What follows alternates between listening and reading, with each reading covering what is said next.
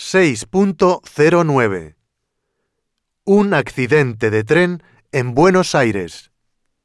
Al menos 49 personas han muerto y más de 600 han resultado heridas como consecuencia de un accidente de tren que ocurrió ayer, miércoles, hacia las 8 de la mañana en una estación de la capital argentina. El accidente se produjo en hora punta, y todos los vagones estaban llenos. Se estima que a bordo del tren viajaban unas 800 personas.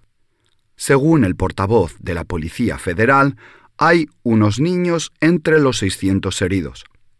La mayoría de los heridos sufre contusiones, fracturas y cortes. Mucha gente quedó atrapada y más de un centenar de ambulancias y 15 helicópteros participaron en las tareas de evacuación.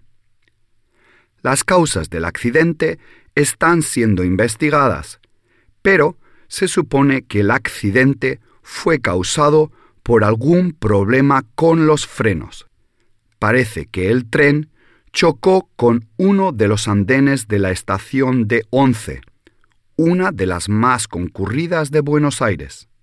El tren entró en la estación a 26 kilómetros por hora y no pudo frenar, y como consecuencia chocó con el andén. Es el peor accidente ferroviario en Argentina en más de 30 años.